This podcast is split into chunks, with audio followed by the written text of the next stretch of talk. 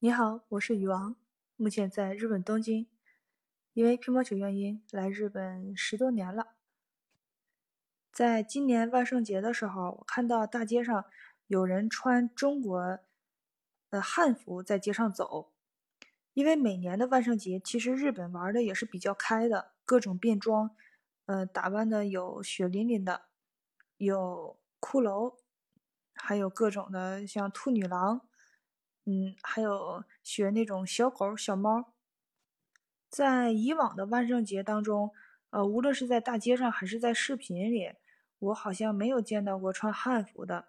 但今年我就是在一个视频里边，是别人拍下来的，有人穿中国的汉服在街上走，因为这个算是我们中国的传统嘛，嗯，对吧？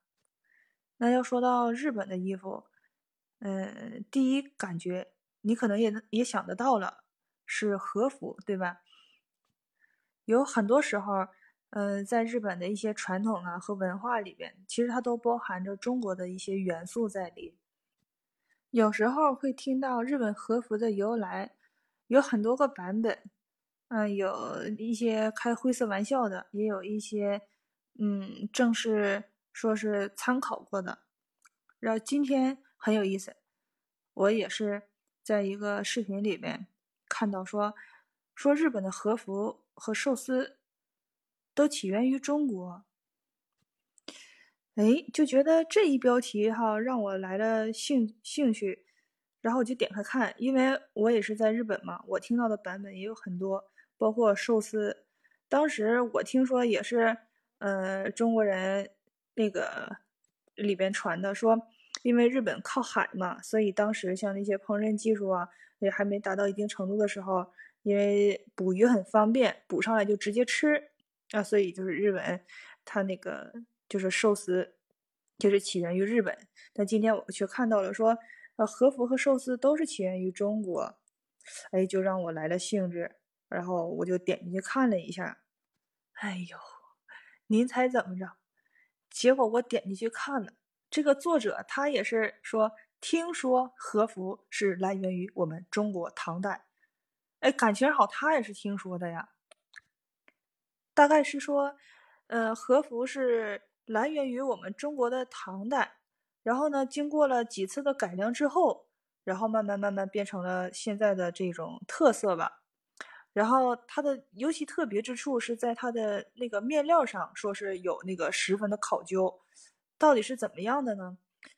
呃，说是他们上面的那些颜色呀和图案呢，就比较呃高雅美观一些的那些，都是来源于自然，或者说自然的美景从那里取材。然后寿司是算是日本的一种比较最具特色的一种美食了吧，对不对？呃，也是最喜爱的一种美食吧。因为真的大街小巷那种寿司店呢，都特别多，有高级的、中等的，然后稍微偏大众化的，但是都挺好吃的。嗯，因为他们这个食材呀都是比较新鲜的，他们对食材的要求和那种严格啊那种标准还是很高的。要说寿司，因为现在也是在那个世界上嘛，已经算是呃流传的挺广了。在哪个国家，基本上一说寿司，都是首先想到的就是哦，日本的寿司啊。然而呢，说这个寿司也是起源于我们中国，而且还是早在一千八百年前，说后汉时期，说寿司是在中国流传的，然后之后呢，是由那个沿海地方的人，然后慢慢慢慢传入到日本的。然后说是日本啊，在古代的时候，那个寿司是怎么制作的呢？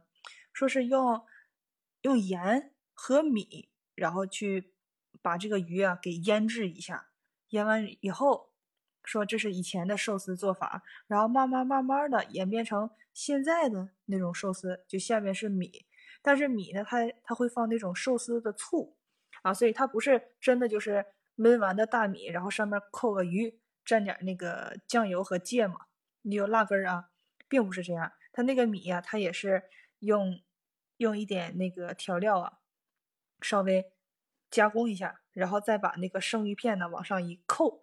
有的呢是把呃芥末呀放在大米和生鱼片的之间啊扣在扣在上面，但是有的呢是分开的，你自己去调，因为有的人呃不能吃芥末，或者有的人喜欢吃多吃少，他可以自己去调制。现在就是比较方便一些。嗯，说是日本的清酒呢，也是啊，借鉴我们中国的古代的一些酿酒方法，然后去制作的，然后慢慢的发展呢，演变成现在的日本清酒。日本清酒的制作主要是米、水和酵母，然后是不含防腐剂啊，去给它精制而成的。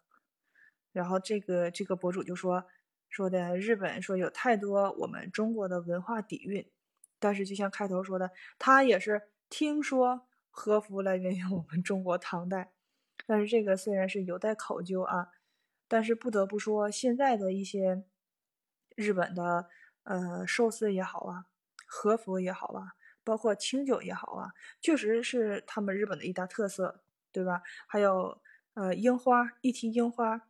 那肯定，呃，首要想到的，哎，就是日本，包括寿司啊，日本。你要说烤肉的话呢，那可能是韩国呀，什么啊，哪个地方都有啊。那个最最常叫出来的是那什么巴西烤肉，哈哈，是吧？嗯，但是我觉得不管怎样，你像寿司，它可以模仿出来，比方说根据嗯各个国家人的口味啊，因为。你想啊，寿司，我们首先想到的就是饭和生鱼片，对吧？这个才叫寿司。那有的地方呢，喜欢一些吃肉，哎，日本它还真有，上面故意扣个肉。但这个怎么说呢？就是我个人来讲吧，可能我还是呃最能接受的是鱼和米饭。虽然这也挺好吃的，但是典型的寿司来讲的话，那肯定就是生鱼片和米饭。其实这些都是。嗯，按照各个地区的口味，他们会进行一些改良，或者是日本的清酒。日本的清酒，嗯，有的人喝得惯，有的人喝不惯。然后估计啊，慢慢的可能是会，嗯，会有一些改良，也说不定。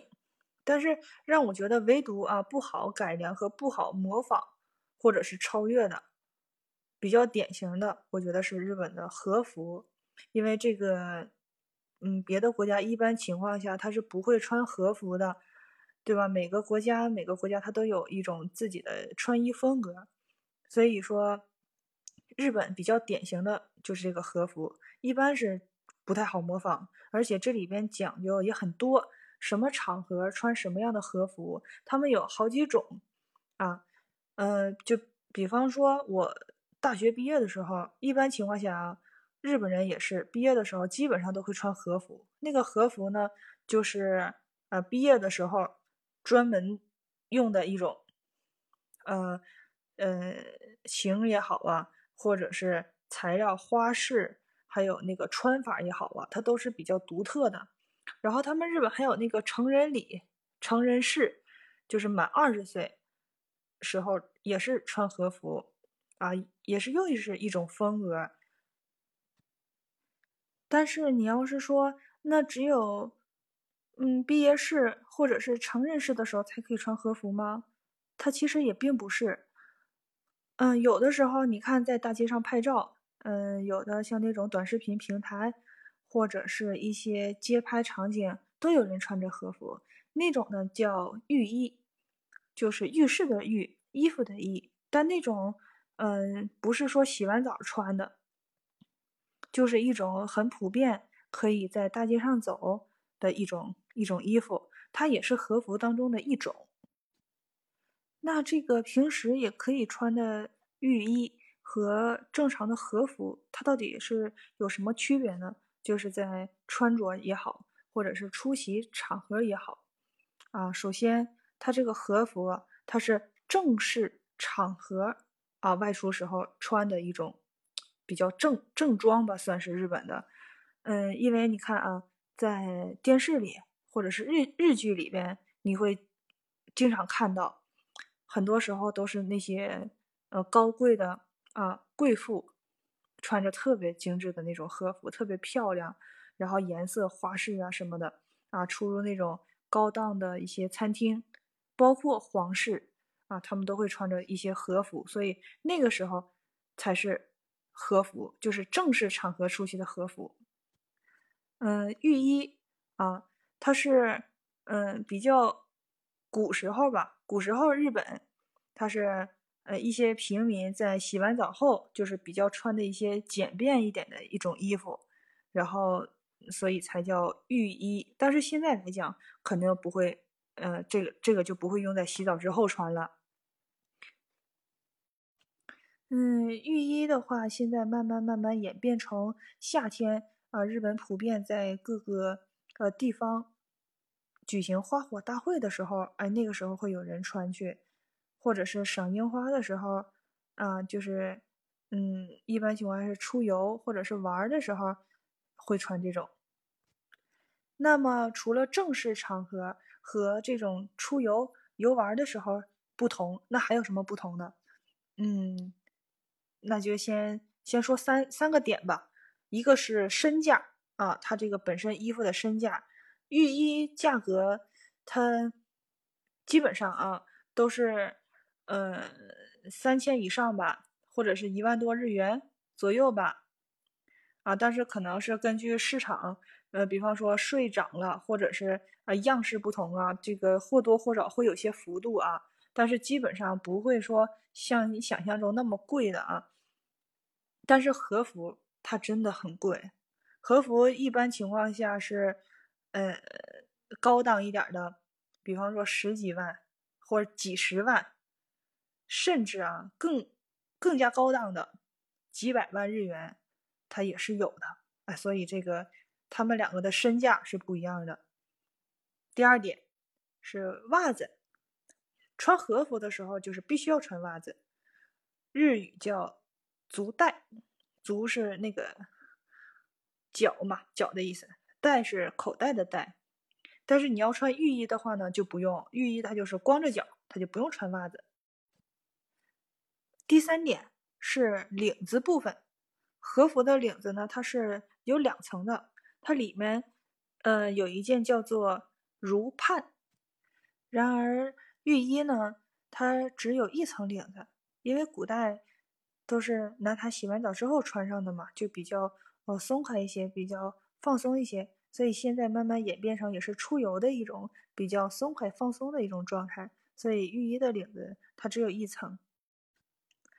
呃，简单的总结一下，就是浴衣它只有两层，而和服呢它是有三层啊。这里不是领子，而是总体的一个呃衣服的一个层数。然后和服它是需要穿袜子的。而浴衣它是不需要穿袜子的，浴衣主要就是在夏天的花火大会这种时候穿一些。那和服呢，就是比较正式。嗯，我个人而言是比较尊重每个国家的一种特色的。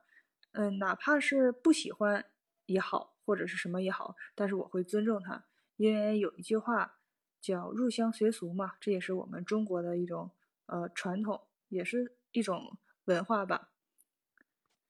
嗯，因为我从小就总听大人们讲，嗯，如果想获得别人的尊重，首先要学会尊重他人。那么往大了说呢，我到了国外每个国家的时候，那我肯定会先做出一种姿态，我先去尊重他们国家的传统，尊重他们国家的特色或者文化，这样才会得到他们的认可啊，认可。嗯，因为我们国家毕竟不同嘛。所以有的时候是需要一些先付出，这是我个人的做法和个个人的看法啊。嗯，如果你也有听说过一些国外的，呃，在穿着上或者是服饰上的一些传统，或者是对于今天，嗯，日本的和服啊，你也有一些见解的话，您可以在评论区留言给我，我们可以一起讨论。嗯，如果你也喜欢我的节目呢，嗯，可以点赞、关注、收藏。嗯，那在接下来共同陪伴的日子里，如果您愿意的话，我们可以一起讨论一些，嗯，您对国外的一些有趣的呃文化呀，或者是有趣的风景啊，我们可以一起讨论一下。嗯，那今天就到这里了，我是雨王，我们下期再见，拜拜。